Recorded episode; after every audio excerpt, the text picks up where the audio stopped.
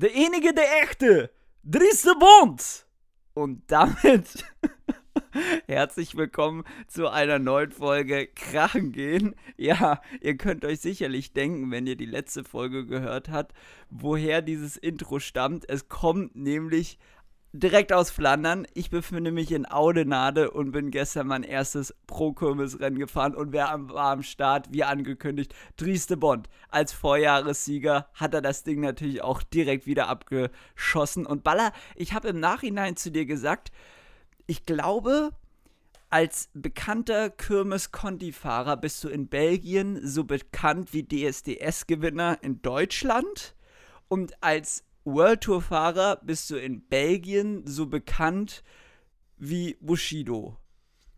Und ich würde ja. sagen, damit aber den Einstieg in die Folge geschafft. Baller, wo bist du? Ich, ich bin wieder im, äh, in unserem schönen Berlin.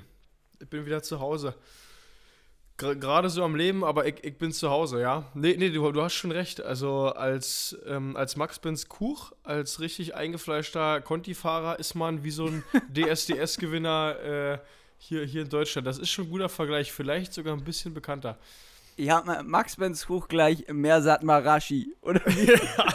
Hat der mal gewonnen? Ich weiß es nicht. Das ist irgendein Name, der mir in diesem DSDS-Kosmos eingefallen ist.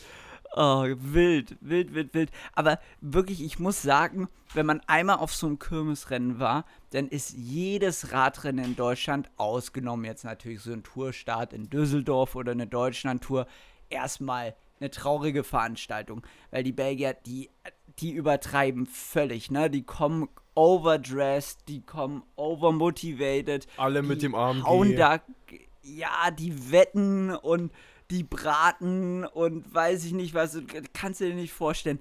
Und ähm, ich habe Drieste Bond original, also wir standen schon am Start und dann Alpecin als letztes Teampresi. Das heißt, wir haben vom Start auf die Bühne geguckt, wie die zur Teampresi kam. Dries hat sich auch auch ein bisschen zu doll gefreut, dachte ich mir schon da.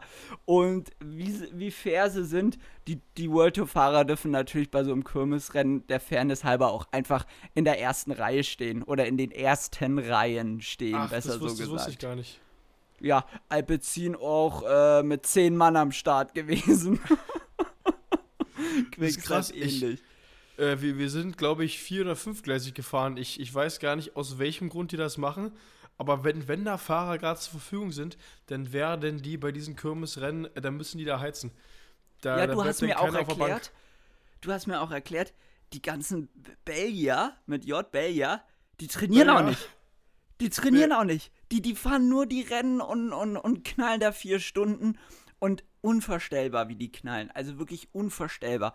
Ich bin tief beeindruckt, wie man dann doch anders Radsport machen kann, weil das ist schon brutal gewesen. Und natürlich äh, Sylvain Dillet, der äh, hier ein Teamkollege von dir, den wir hier auch schon mal erwähnt hatten im Zuge der Flandern-Rundfahrt, das war wohl auch sein erstes Kirmesrennen. Das habe ich Ach, der ist auch geheizt. Der ist natürlich ist er auch gefahren. Ähm, das habe ich so aus seinem Instagram-Post rausgelesen. Der hat's gefeiert. Also ich sag mal so, mir ging es da anders bei 60 km Seitenwind. Also das ist, da, da überlebst du nicht lang. Ja, ich, ich bin bisher erst ein oder zwei äh, so pro, pro Kirmes gefahren.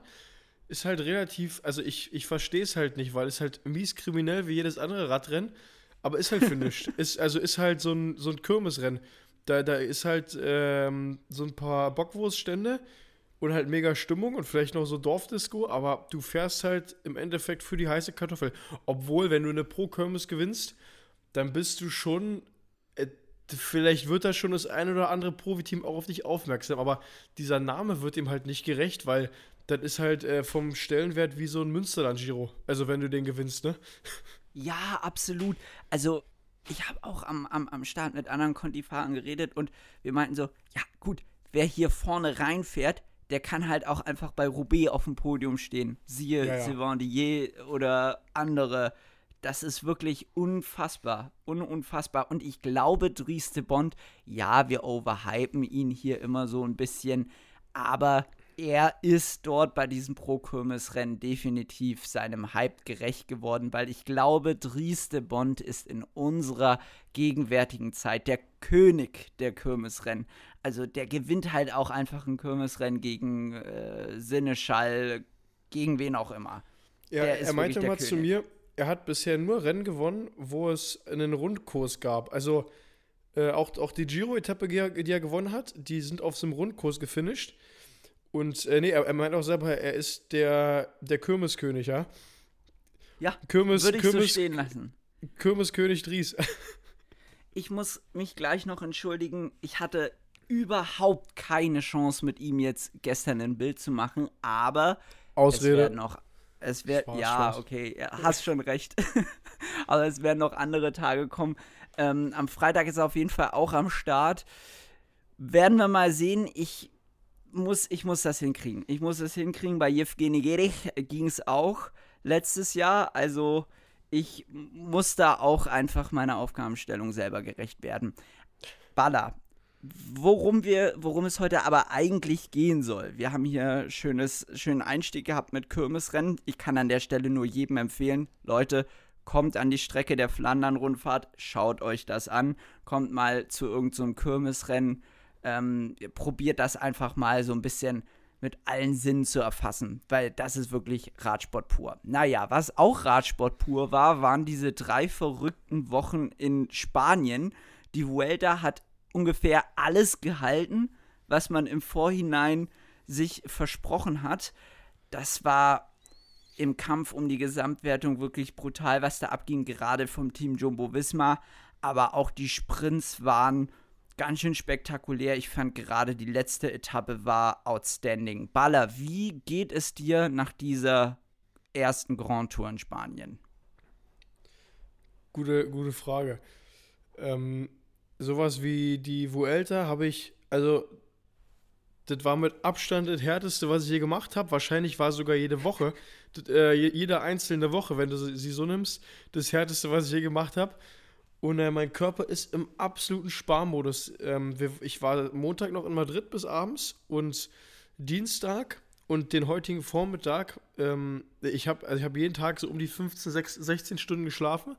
Mein Körper im absoluten Sparmodus. Am Dienstag wollte ich zum Friseur und dann so ein bisschen Lebensmittel einkaufen.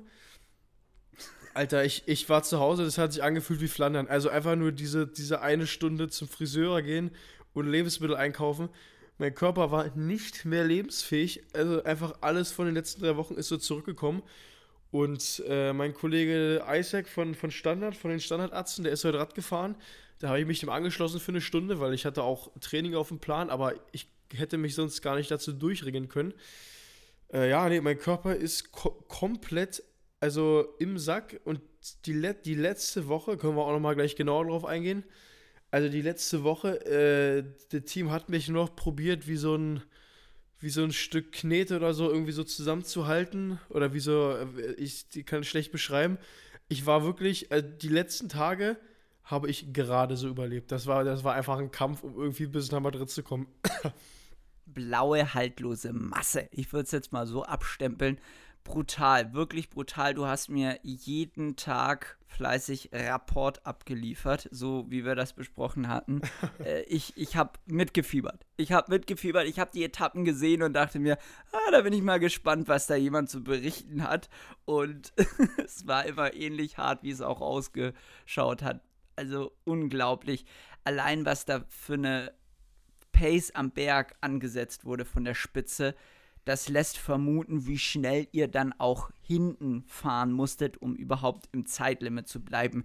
Ich finde, das wird auch immer seinem Namen und seinem Ruf nicht gerecht, im Zeitlimit bleiben, die Karenz schaffen, weil wenn man sich einfach so die prozentualen äh, Anteile anschaut, die man da verlieren darf, das ist ja, wie du sagen würdest, nichts. Also, der muss ja so schnell berghoch fahren, um da überhaupt im, im Zeitlimit zu bleiben. Und dann hattest du ja auch schon in der letzten Folge gesagt, so richtig Ruhe ist nicht, weil an den flachen Etappen, da geht es ja für euch ums Ergebnis. Also, ganz, ganz nee, und, spannend.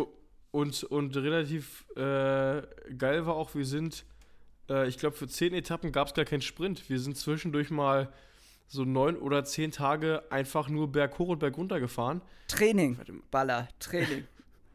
Training. Die letzte, Kilometer die, machen. Die letzte, machen. die letzte Sprint-Etappe war, glaube ich, ich, ich kann es ja. Aber wir sind auf jeden Fall für, für, für 10 Etappen oder so sind wir keinen Sprint gefahren. Bis, bis zur Etappe 19 dann. Ähm, nee, das war, war wirklich unglaublich. Also, wie, wie wir da gekämpft haben, um einfach nur um ins Gruppetto zu kommen. Ähm, also, nicht mehr feierlich. Ich bin wahrscheinlich diese Vuelta, kaum, also 15 mal 20 Minuten 400 plus gefahren. Also, kannst du keinem erzählen. das ist ja wirklich, das ist echt brutal. Das ist wirklich brutal. Und das ist genau das, was ich davor angesprochen habe, um überhaupt im Rennen bleiben zu dürfen. Ja, um ja. dann nach zehn Tagen wieder zu sprinten. Ja, ich, ich, also ich, ich, war auch, ich war auch sehr oft mit äh, Garen Thomas und Egan Bernal auch ähm, zusammen. Die ja. waren dann irgendwann auch im Gruppetto. Ja. Also war, war sehr gutes Gruppetto, ja. An der Stelle, Garen Thomas hat ja auch einen Podcast und der hat ein, wie ich finde, legendäres Zitat zu Welter gebracht. Er meinte nämlich, Spain's for holidays made, not for riding a bike. Fand ich wirklich überragend. Also zu, äh, Spanien, zu, in, in, Spanien machst du Urlaub und da, da, da brauchst du ja eigentlich kein Radfahren. Also was wir zu, da machen, das ist ja dumm. Äh, zu Garen Thomas auch noch lustige Geschichte bei der, es war die Etappe vorm zweiten Ruhetag, äh, hatte ich hier noch gar nicht erzählt, da hatte ich, zwar da ist der ja richtig mies auf die Schnauze geflogen, war auch von oben so unten blutig und äh, der war da im Gruppetto bei mir und äh, ich habe gedacht, der hört nach diesem Jahr auf. Also ich habe gedacht, der äh, ist offiziell, der geht nach diesem Jahr in Ruhestand. Da habe ich überlegt, ob ich dem sage, ja, ey, also tut mir leid, ne, die Vuelta echt scheiße gelaufen, aber Glückwunsch zur Karriere also war nur so in meinem Kopf, ob ich das vielleicht mal zu dem sage, habe ich nicht gemacht. Und dann habe ich auch so, da habe ich im Bus danach gefragt, wie ist denn das? Hört der jetzt eigentlich auf nach diesem Jahr? Nö, nö, der fährt noch ein Jahr. Also der ist noch, also wäre sehr lustig gewesen, hätte ich den Glückwunsch zu seiner Karriere gesagt, obwohl er noch gar nicht, gar nicht aufgehört, äh, gar nicht Aber, aufhört. Aber habe ich nicht. Ich, ich, ich musste da, ich musste da den Druck nehmen. Ich glaube, die meisten haben das gedacht, dass er nach diesem Jahr aufhört. Ich meine das war offiziell? auch. Ja, ich meine auch, dass das so äh, bekannt gegeben wurde, dass der Giro sein letztes Highlight ist und dass er eventuell dann noch die Welter spät im Jahr fährt. Aber in, in meinem Kopf war das jetzt auch erstmal so, dass Garen Thomas nach der Saison aufhört und ganz eventuell, wir wissen auch, wie das am Ende des Tages ist, fährt er vielleicht noch ein Jahr weiter. Aber G, Riesentyp, finde ich.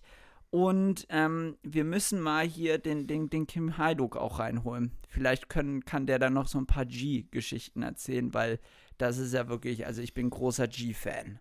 Ja, der hat ja, ähm, äh, der Kim Haiduk hat ja G tatsächlich auch einmal abgeräumt.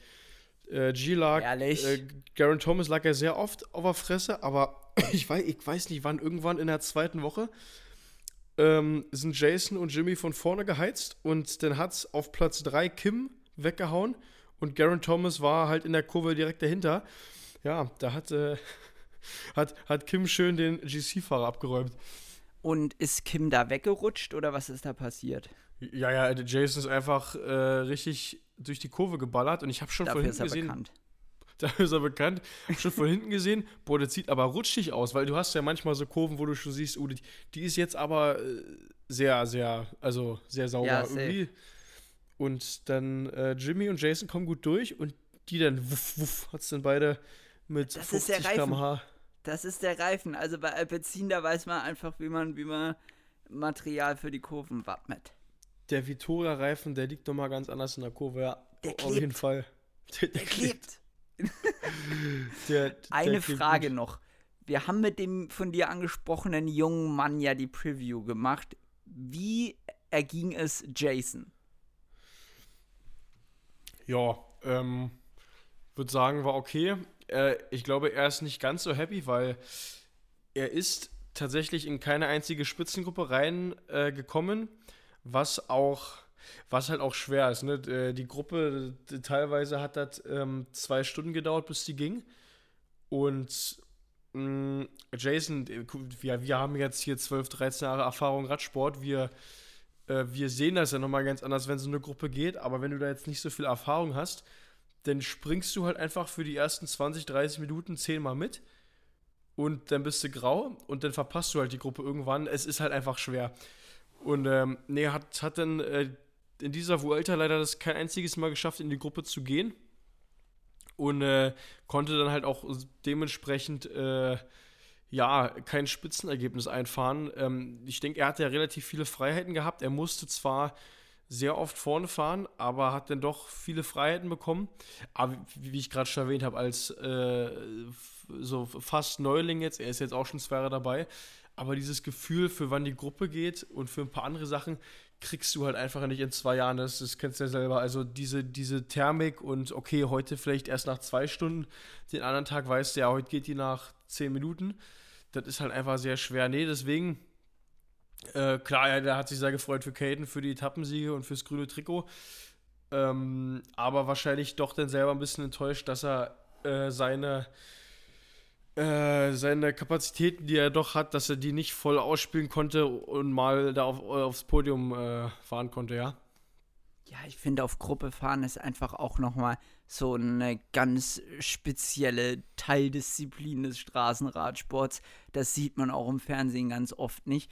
Da geht dann die Live-Übertragung los, wenn die Gruppe steht und dann wird maximal nochmal eine Rückschau gezeigt, wie die Gruppe entstanden ist und einen Kommentar dem beigefügt von wegen sehr stressige erste 100 Kilometer oder 80 Kilometer. Es dauerte lang, bis die Gruppe stand, aber dann am Ende haben sich die und die Fahrer zusammengefunden. Aber das ist halt oft einfach brutal harte Arbeit. Thomas de Gent ist da sicherlich ein Name, der das über Jahre perfektioniert hat. Ja. Und der hat ja so einen Ultradruck. Ich glaube, dann kann man sich ganz gut vorstellen, dass es da nicht nur das Geistige dafür braucht, sondern auch das Physische wirklich brutal auf Gruppe fahren. Gerade bei der Vuelta, ah, ah, wo irgendwie auch nie Ruhe war, ne? Jetzt mal, in, jetzt mal Insiderwissen habe ich auch neu dazu gelernt. Was war ähm, Thomas de Gent sein, seine beste GC-Platzierung bei einer Grand Tour? Ah, der ist doch irgendwann mal richtig weit vorne reingefahren, ne? Richtig, richtig weit vorne reingefahren. War der nicht sogar mal Podium? Der war einmal Dritter, ich weiß nicht wo, aber der war einmal Dritter. Genau, äh, das ja, hat mich auch sehr überrascht. Ja, aber ich, ich, ich, ich weiß auch gar nicht, aber das ist schon tatsächlich eine ganze Weile her, aber ich war auch mal sehr überrascht, dass der ähm, auf einem Grand Tour Podium stand. Ich meine, war es die Vuelta? Ich bin mir nicht ja, sicher. Ich denke, ich, ich denke wahrscheinlich den Vuelta, aber ja, stark. Stark, das musst du ja. erstmal machen. Ja, und vor allem, weil ja irgendwie das, was danach in seinem Karriereverlauf kam, in den letzten Jahren ein bisschen konträr zu dem war, was man jetzt unter einem GC-Fahrer versteht. Also das war dann doch ganz oft auf Gruppe und vor allem bei den Schweinerennen vorne, wie du sagst. Die, die Schweinerennen, nee, genau. Der, der Schweineschweren Rennen. Also ja, aber wer da bestehen will und kann, der ist für Großes bestimmt. Wie Drieste Bond. Drieste Bond. Nee, auf, auf, auf jeden Fall. Ähm, ja, wie war ja. denn, du hast, du hast schon Caden angesprochen und so beiläufig erwähnt, ja, Jason war happy, dass er dann das grüne Trikot äh, mit, Jay, mit, mit Caden gewinnen konnte. Wie erging es denn Caden? Das war auch so ein bisschen ein, ein Hoch und Runter. Ich kann mich da an den Sprint erinnern, wo ähm, mit, mit dem Robbe Reis ein paar kleine Probleme im Finale waren. Vielleicht kannst du nochmal so die Momente aufgreifen, die in der letzten Vuelta-Woche waren. Das war dann doch viel auf und ab für euch. Ah ja, ja, erstmal, wir hatten zwischenzeitlich ziemlich Thermik, weil äh, Remco, der ist ja aus dem GC rausgeflogen bei der Tourmalet-Etappe, das war in der zweiten Woche. Und äh, dann hat der Typ sich gedacht, boah, geil, ja, dann gehe ich einfach auf Stage Wins. Und bei der Vuelta kriegt man ja ziemlich viele Punkte auch noch bei diesen äh, Bergetappen im Sp Sprint-Etappen 50 Punkte und Bergetappen 20 bis 30 Punkte. Und dann irgendwann ging uns so ein bisschen der Arsch auf, auf, auf Glatteis oder, oder wie man das nennt, weil der hatte dann irgendwann ziemlich viele Punkte und dann mussten wir kreativ werden. ähm, ja. Nee, äh, erstmal zur, das war direkt die Etappe nach dem Ruhetag. Da sind wir echt ein vorzügliches Leadout gefahren. Und Robbe, der ist nach dem Tag auch ausgestiegen, hatte Sitzprobleme und auch noch zu kämpfen mit den Folgen vom Sturz. Ähm, ist denn, der sind dann 300 Meter vom Ziel bis in die Beine eingeschlafen. Äh, was auch normal ist. Und dann kommt von außen kommt UAE und Caden wird dann im Endeffekt Zweiter. Ähm, weil wir das Leadout ein bisschen ja, falsch getimt haben äh, war, war auch alles okay, weil äh, Caden ist dann die Tage danach, ey, in die Spitzengruppen reingefahren, also äh, am Berg, ne? Der, äh, was der auch für Werte gefahren ist, absurd. Und hat dann, äh, wie, so, wie so ein Sagan, sich in die Spitzengruppen da reingesneakt und hat dann die Punkte 30, äh, 40 vor Ziel geholt und hat sich dann zurückfallen lassen. Ähm, das war schon ganz große Klasse. also auf jeden Fall, wie ich schon meinte, kein reiner Sprinter. Und äh, ja, hat sich denn wirklich gut behauptet, aber es kam dann auf den letzten Tag drauf an. Letzter Tag, Remco 9 Punkte hinter Caden und es gab 70 Punkte zu gewinnen. 20 beim Zwischensprint und 50 beim ähm, Etappensieg. Und da ja, haben die wir letzte dann, Etappe war Chaos. Da, da haben wir dann die, die Meisterleistung vollbracht. Da sind wir dann beim Zwischensprint sind wir all out gefahren. Wir haben alle Männer verloren und äh, Caden hat dann äh, mit 200 Meter Lücke zum Feld den Zwischensprint gewonnen. Aber wir haben alle Männer verloren, weil wir uns da so aufgeraucht haben. Und wenn du da einmal hinten warst, dann bist du nicht mehr nach vorne gekommen, weil du hattest halt auf 6 Kilometer hattest du kaum 7, 8, 9, 7, äh, 180 Grad Kurven. Und äh, Remco hat dann attackiert, Caden zum Glück direkt am Hinterrad. Und dann war da eine Spitzengruppe mit Kemner, mit Gunner, mit äh, Remco, mit Caden. Äh, Dance ja, so, war da noch mit drin in ah, der ja, Gruppe. Dance, genau. Und äh, Planky und ich haben uns an dem Tag, glaube ich, so viele Feinde gemacht wie noch nie. Wir sind dann in den Kurven immer nach vorne gefahren und haben dann so Lücke gelassen oder halt einfach die so ein bisschen abgedrängt vorne. Und äh, ja, da waren sehr viele Leute sehr sauer, aber wir konnten die Gruppe durchbringen was jetzt nicht nur an Planky und mir lag, aber äh, an den Leuten da vorne, an Remco und Caden. Ja, und dann ne, am, am Ende ähm, Feld schließt sogar wieder auf und Caden gewinnt dann quasi noch aus der Gruppe einen Sprint. Ein paar hat es dann eingesaugt. Ja, Remco würde, ich weiß gar nicht, dritter, vierter. Aber im Endeffekt, Caden gewinnt das grüne Trikot und äh, wird damit erster Australier, der in der Vuelta das grüne Trikot gewinnt. Und ähm, ja, hatte dann insgesamt drei Etappensiege, ich glaube zwei zweite Plätze, ja und noch e-, etliche Top Tens, ja, im Endeffekt. Ja, also unter dem Aspekt definitiv eine sehr erfolgreiche Vuelta für euch und ihr habt so gut wie alles umgesetzt, was ihr euch vorgenommen habt. Aber ich fand diese letzte Etappe wirklich absurd. Also so ein Grand Tour Finale, das ist echt richtig, richtig cool zum Anschauen gewesen. Vor allem allein der Fakt, dass Remco dagegen Caden fährt, das ist schon wirklich ja. weird. Und das spiegelt diese komisch, dieses komische Wertungssystem der Vuelta in der Punktewertung einfach wieder. Wir hatten da, glaube ich, sogar in der Preview-Folge oder in einer der Ruhetagsfolgen bei der Vuelta drüber gesprochen, dass dieses System wahrscheinlich auf Alejandro Valverde mal ausgelegt wurde. Dass der da, dass ein Spanier sicher immer ein Trikot mitnimmt, weil Alejandro, der steht grundsätzlich an der Linie. So, auch mal mit 45 im Weltmeistertrikot nochmal aufs Podium geschossen. Herrlich. So, das, das sei an der Stelle auch nochmal erwähnt. Aber ich finde auch wieder interessant, der Name ist hier schon ein paar Mal gefallen. Planky. Planky ist ein Fuchs, glaube ich. Planky ist ein Fuchs. Der, nee, der ist echt ein Fuchs. Also ob es äh, ums Gruppetto geht oder im Endeffekt äh, um, um die ganze Rennübersicht. Ähm, genau, Remco attackiert nach der Sprintwertung und Planky, äh, als ob es das letzte gewesen wäre, was er tut, äh, hat, hat äh, Kate nochmal rangefahren und dann ganz uneigennützig hat sich dann verabschiedet, anstatt in der Gruppe zu bleiben. Ja, der ist, der ist krass. Also, äh, wie, der war so fokussiert jeden Tag über die letzten drei Wochen. Also alles ganz genau beobachtet und, und wo dann, äh, wo wir dann äh, im Ziel waren, der hat dann auch einfach nur ach, sich fallen lassen. Der war halt froh, dass auch alles vorbei war. Ähm, ja, ist krass, ja. Der, der Typ, der hat auf jeden Fall Auge. Ja, ich, ich liebe genau solche Geschichten über, äh, über den Profi-Radsport, weil das sind so die Namen und die Gesichter, die man nicht oft hört und sieht, weil die selten auf irgendwelchen Podien stehen, irgendwelche großen Siege feiern.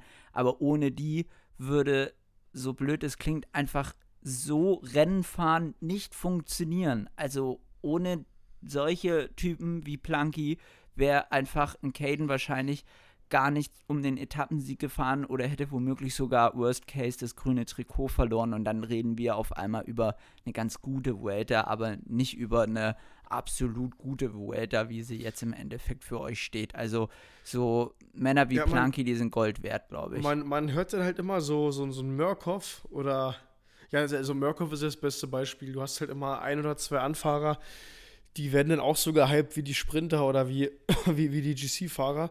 Aber du hast halt auch so viele gute Männer äh, mit drin, die du halt, die halt einfach wirklich uneigennützig sind, die du dann nicht siehst.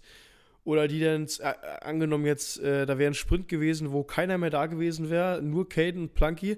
So, dann fährt Plunky halt das Leadout so, dass Caden halt meinetwegen bei 400 Meter vom Ziel beim richtigen Sprinter abgesetzt wird, dann kriegst du das gar nicht mit, was er gemacht hat. Aber der, der, der, der richtet halt alles danach aus, dass Kate irgendwie ankommt. Ja, und so ist bei Plunky. Also der hat wirklich, das war Hut ab. Äh, der hat auch, ach genau, fast vergessen zu erwähnen, der ist Etappe, ich weiß es nicht, Etappe 16, 17. Ähm, kurz vorm Ende war auch so absurd, nochmal irgendwie viereinhalbtausend Höhenmeter. Ähm, und da hatte ich einen schlechten Moment. Ich wäre so oder so durchgekommen. Äh, das war 80 vom Ziel, aber weil er wusste, okay, wenn ich jetzt hier abfalle, wird es lang äh, da bin ich bei der Hälfte, bin ich wirklich krachen gegangen, konnte den Pace nicht mehr halten und dann hat Planky sich zurückfallen lassen von vorne, der war ganz vorne und hat er gesagt, ey Maurice, du, du bleibst jetzt am Hinterrad und dann hat er mich wirklich bis oben so gepaced. Wir haben dann alle paar Minuten so wirklich die Leute überholt und dann hat er mich so gepaced, dass wir mit einer halben Minute Abstand in der, äh, an der Kuppe ankamen und dann in der Abfahrt wieder aufgeschlossen haben. Und dann konnte ich halt nochmal 30, 40 Kilometer in der flachen mitrollen, bis es zum finalen Berg ging. Äh, aber das war echt krass. Also dann hat er gesagt, ey, ich lasse mich jetzt zurückfallen, ich bringe Maurice hier durch und wirklich so gepaced, dass wir unten wieder ähm, im Hauptfeld waren. Während, weiß ich nicht, 30, 40 andere, die sind dann halt alleine zu Ende gefahren, alle durchgekommen, aber hatten halt einfach einen harten Tag. Ja, also das ist schon, das ist schon e Ehrenplanki. Ehrenplanki. Ja, Ehrenplanki etablieren, bitte. Ich finde, man ja. sollte auch endlich mal mit diesem Mythos brechen, dass es so ein Patron im Feld gibt. Also, man hört ja da viele Geschichten über Cipollini und dann später auch Cancellara, dass die den Ton im Feld angegeben haben. Ich glaube, im modernen Radsport gibt es nicht diese eine Person, sondern es sind ganz viele, die vielleicht auch mal entscheiden, wann jetzt genug ist mit der Springerei und dann ist die Straße zu und die Gruppe weg. Und das sind einfach so kleine Dinge, die sieht man im Fernsehen nicht. Oder die eben, wie du sagst, ihren Sprinter, ihren Kapitän überhaupt erst nach vorne bringen und in eine aussichtsreiche Position setzen. Oder eben, wenn es nur das ist, in Anführungszeichen, alle Mann beieinander halten und überhaupt im Rennen halten. Also ja wirklich absolut Gold wert. So, so, so Männer wie Plunky. Ich habe äh, auch, ich, ich befürchte, dass hier von den Kalibern auch wieder bei irgendwelchen Kirmesrennen rumsteuern. Das ist ja auch Wahnsinn, ne? Die, die kommen dann von der Grand Tour, zack, eine Woche bisschen Luft ranlassen, wie Dries mit der Frau bisschen grillen und dann wieder irgendwelche Kirmesrennen schießen. Der, hier, der, der Stefan Bissecker, der ist doch heute schon wieder EM gefahren, ne? Na klar, der so klar, der ist ich, WM gefahren, Zweiter geworden. Ich, ich, ich, könnt, ich könnte nicht auf Zeitfahrrad draufsteigen aktuell. Also würde nicht gehen auf Zeitfahrrad, würde ich nicht hinkriegen. Ja, nicht mental, sondern unter dem Aspekt, ja. dass du da drauf sitzen musst. Ja, ja. Nee, äh, das ist krass. Also der, der Planky, du, der fährt bestimmt auch das nächste, das nächste Kirmesrennen, ist der wieder am Start. Du, klar, Samstag, Sonntag, äh, hier gibt's genug zu holen. Ja, ja, ja. ja ist, ist, ist echt absurd. Ja, es ist krass. Also, wie wieder manche Leute einfach, ah, komm und zack, nächste Rennen. Das ist, äh, das ist stark. Obwohl ich fahre morgen auch Feierabendrunde mit. Ist ja auch, äh, ist, ist ja quasi wie 1.1er in Berlin. Ich würde sagen, das, das mittlerweile größte, meist ausgetragene Rennen in der Hauptstadtregion. In der, in der Hauptstadt, ja, ja. Also ich, ich glaube, diese, die, die Feierabendrunde am Donnerstagabend bei den Arzten von Standard, die, ist so fest etabliert, da kann jeder Veranstalter von einem lokalen Radrennen hier in Berlin nur träumen, leider Gottes. Also ich hoffe auch wieder, wo ich das jetzt hier in Belgien gesehen habe, dass es so ein bisschen zurückkommt. Ich habe auch mal Bock. Also irgendwann mal ich auch mal vor, in, in, in, in, äh, in Rennen hier zu organisieren in Berlin. Also oh, wirklich, ja. Das ist viel Arbeit. Es ist wahrscheinlich sogar viel zu viel Arbeit. Aber ich finde das einfach so geil und super wichtig, dass das nicht ausstirbt. Und jeder, der irgendwie eine Liebe zum Radsport hat, Motivation hat, ähm, da was reinzustecken, der sollte erstmal da anfangen, dass wieder Rennen stattfinden, weil gerade für den Nachwuchs ist es total wichtig, dass es solche Rennen gibt. Und wenn die dann irgendwie so volksfestähnlichen Charakter haben, umso besser. Ich erinnere mich da auch noch an das Rennen Lichterfelde Steglitz, also da war auch immer die Stimmung top. Da fällt mir ein, wenn wir darüber reden, apropos Kids, du wurde, in, in Madrid wurdest du auch nochmal besucht. Von wem denn? Erzähl das mal nochmal. Ich habe da nur Bilder gesehen. Ja, ja. Ähm, ich wurde besucht von äh, dem lieben Olaf und dem lieben Joey. Die, ähm, Legenden. Le Legenden.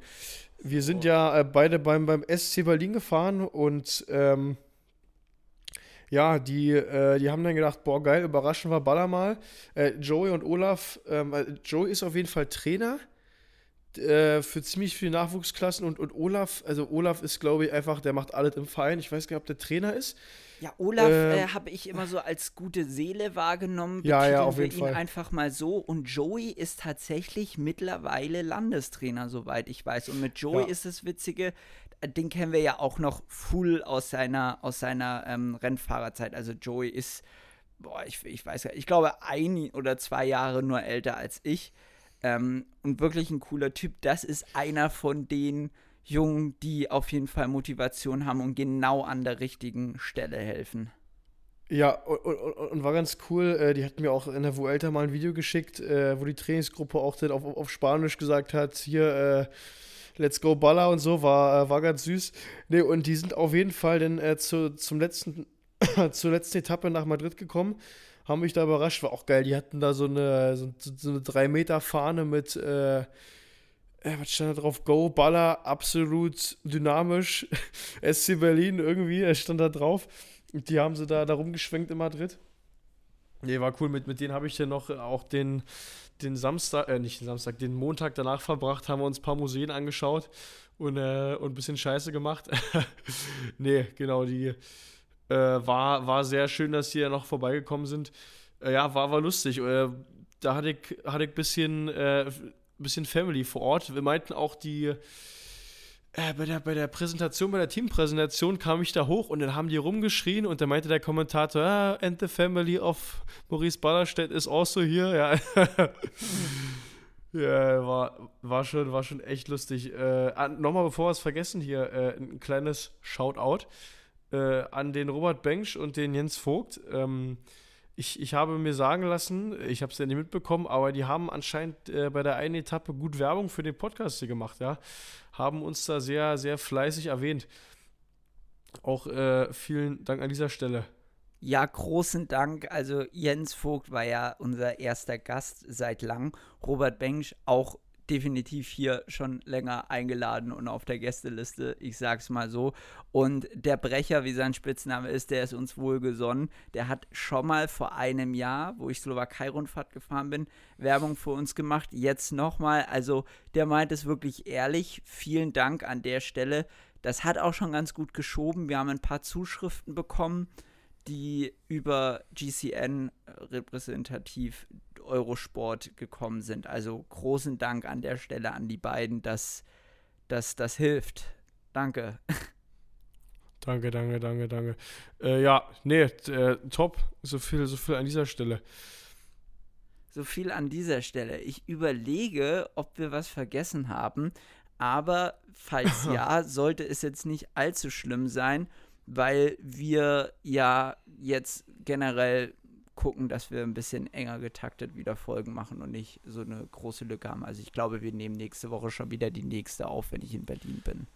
Ja, ja, dann kommen auch bestimmt wieder so ein paar Gedächtnislücken zum Vorschein. Äh, wie gesagt, mein Körper ist, äh, es, es ist schon besser, aber ey, die letzten zwei Tage, Also es, es ging wirklich absolut gar nichts. Ich bin auch mal gespannt, äh, hatte ich ja schon erwähnt, ich fahre noch drei Tagesrennen mit Münsterland, Paris-Bourges, Paris-Tours.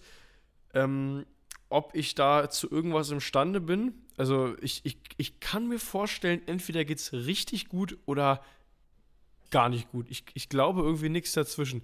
Also entweder bin ich da richtig fit oder äh, komplett am Sack. Ja, irgendwas wird schon gehen, weil ich sage, also wie oft du mir gesagt hast, es ist erstaunlich, zu was ein menschlicher Körper in der Lage ist und besonders meiner. Das hätte ich jetzt nicht so erwartet. Ich sag mal, 24, 25 Etappen Welter hättest du auch noch überlebt. Also, das, das, das also, sollte schon gehen. Äh, ja, vor, Druck, vor, Etappe. Äh, vor Etappe 20, das war ja diese 5000 Höhenmeter Etappe. Ähm, ich saß wirklich morgens da und hatte so Schüttelfrost und Gliederschmerzen und meine Muskeln war, die taten so richtig weh. Also kennst du das, wenn man so krank wird? Wenn man so richtig krank ist und einfach alles so weh tut? Und äh, ähm, das, ich habe schon gedacht, ja, okay, jetzt da bin ich raus, das wird heute nicht mehr. Und das war einfach mein Körper, der gesagt hat, ja, Digga, du bist einfach komplett kaputt. Aber irgendwie, dann setzt du dich aufs Rad und dann geht es wieder. Also ich hatte nicht mal Fieber oder so, das war einfach mein Körper, der gesagt hat, du bist kaputt. Aber es, es, es geht halt immer wieder. Wenn du einfach sagst, Junge, jetzt mach mal, dann, äh, dann geht es. Äh, außer wenn du dann wirklich Ruhe ran ist, dann sagt er, nee, jetzt ist Ende. Also wie die letzten Tage. Also was lernen wir da draus? Weiterfahren.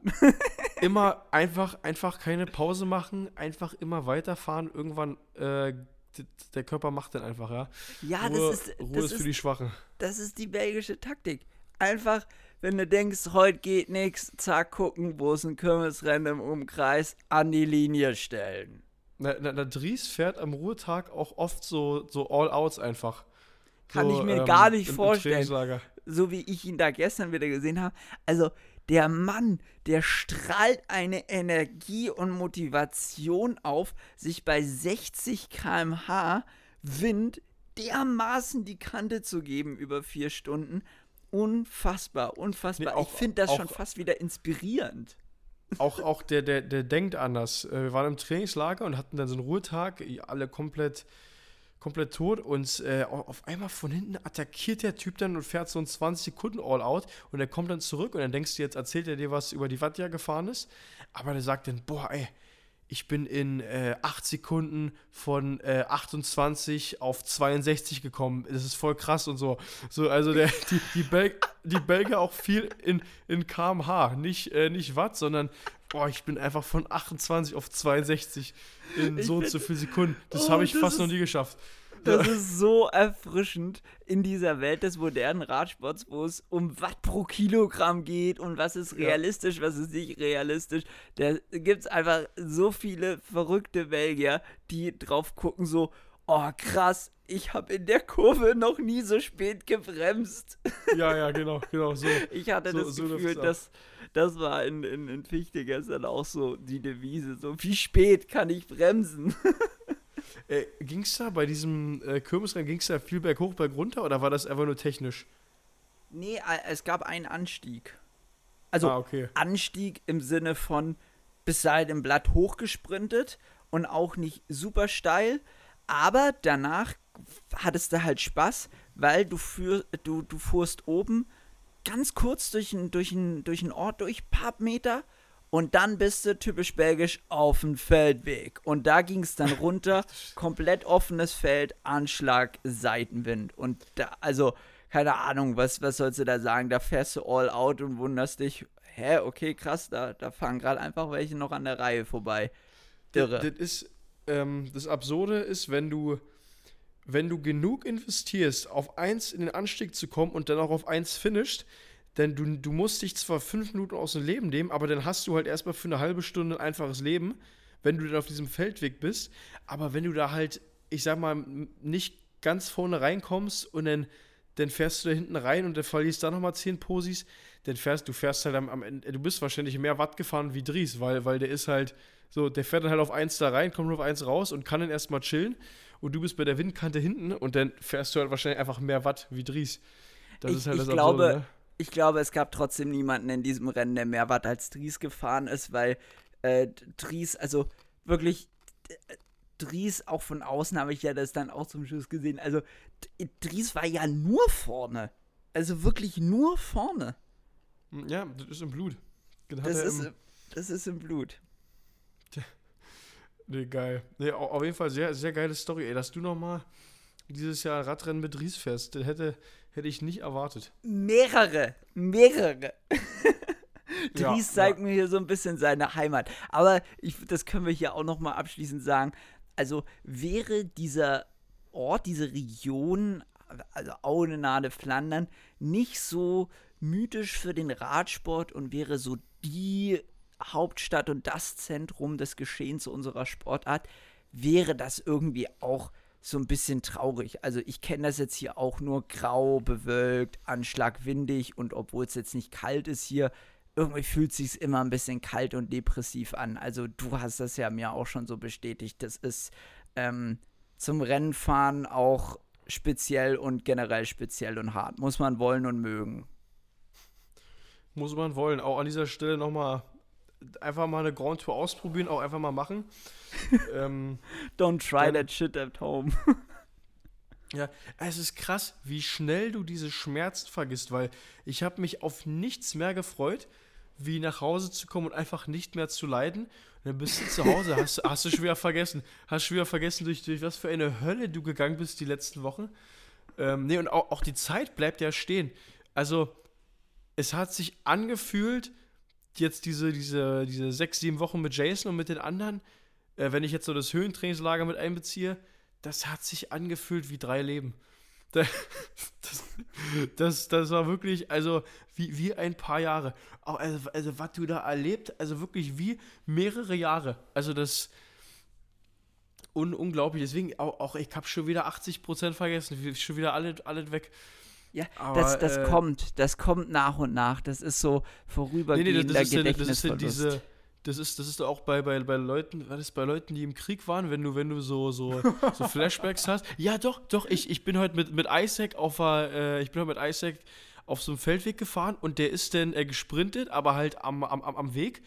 Und äh, dann kam der Wind so von links nach rechts und da habe ich auch so kurz so Flashbacks bekommen. Ach du Scheiße, Windkarte, muss nach vorne, muss nach vorne. Maurice! Ja. Nee, du hast dann auf einmal so, so auf einem Ohr, auf einem Ohr kriegst du eine Ansage, wie beim Funk. ja, ja, to the front, now, now, it's too late, it's too late. ja, ja. Nee, sehr gut. Gezeichnet fürs Top. Leben. Ich glaube, damit können wir die Folge abschließen. Baller hat was, in was drei Wochen drei Leben. Äh, Baller, ich weiß, das, das, das legen wir hier noch fest, das können wir nach, im Nachgespräch noch plappern, aber ich finde, Baller drei Leben in drei Wochen ist schon auch sehr gut. Ja, ja, wir, ähm, wir, wir schauen mal. Du bist ja mit, äh, also Folgentitel äh, hat Technikteam abgegeben an, an Maxe, da ist der immer sehr gut drin. Weil Technikteam hat auch sehr viel zu tun hier, muss man schon sagen. Ja, T Technikteam ähm, hat auch einige Leben verloren in den letzten Wochen. Ja, vielleicht, vielleicht können wir bald nochmal jemand anstellen für, für Folgentitel. Äh, das Team. hier ist eine Stellenausschreibung. Ja. so ein, so ein, so ein 450-Euro-Job. Folgentitelteam. So, da, da wird dann immer, also so 100 Folgentitel aufgeschrieben und dann wird dann in den, ähm, in ChatGBT wird dann äh, geschaut, welcher Folgentitel die meisten Klicks gibt und alles ganz genau analysiert. Dann werden da Studien in, in Harvard nochmal zu durchgeführt, so, so, muss immer geguckt werden. Ähm, nee, genau, das an dieser Stelle. Dass auch die Zuhörer mal wissen, was da immer abgeht. Ja, genau. das, das, das ist eine lange, ein langer Prozess, bis so eine ja. Folge steht. Das ist wirklich ein langer Prozess. Ja, die, die Folge auch tatsächlich schon vor der Vuelta aufgenommen. Ja, also. So. Mit, mit ja. Glaskugel und so. Naja, jetzt, ma, jetzt machen wir aber das Ding immer zu. Also wir sehen uns genau. das nächste Mal in Berlin, würde ich sagen. Ja, ich, ich denke auch. Wahrscheinlich dieses Wochenende meinst du, ne? Ja, nächste, nächste Woche, ja. dieses Wochenende, wie auch immer. Und nochmal abschließend gesagt, die Krachengehen Challenge, sie steht 21 Tage, jeden Tag 300 TSS. Ähm, Wer es schafft, der, der kann sagen, er ist nicht krachen gegangen und dann krachen gegangen. Also wer 21 Tage lang 300 TSS im Training schafft, der, der kriegt hier, äh, ich habe noch dieses Plüschtier von, äh, vom grünen Trikot daheim. Das ist Boah, so, so ein Tiger. Also, also, also wer, wer mit Nachweis 21 Tage lang 300 TSS plus fahren kann, der kriegt das von mir. Ähm, genau. So ein Podiumsvieh. Das ist doch mal ein So- Preis einmal. so, so, so ein Podiumsvieh. Es ist auch relativ wenig Aufwand. Relativ wenig Aufwand. Auch, auch wenn man einen Vollzeitjob hat, auch gut zu, zu machen. Einfach mal nach der Arbeit. Fährst du halt um 7 Uhr los. Fährst du von, von 7 bis, bis 0. Einfach mal ein bisschen 5 Stunden. Bisschen ein paar Sprints. Kommst auch schnell dahin nach 5 Stunden.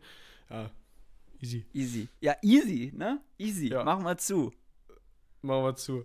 Alles klar, Maxe. Ähm, lass dich nicht ärgern von die Belgier. Ja, aber, äh, ja. Ça va oder so. Das ist französisch. Genau. Bis so. Ja, merci.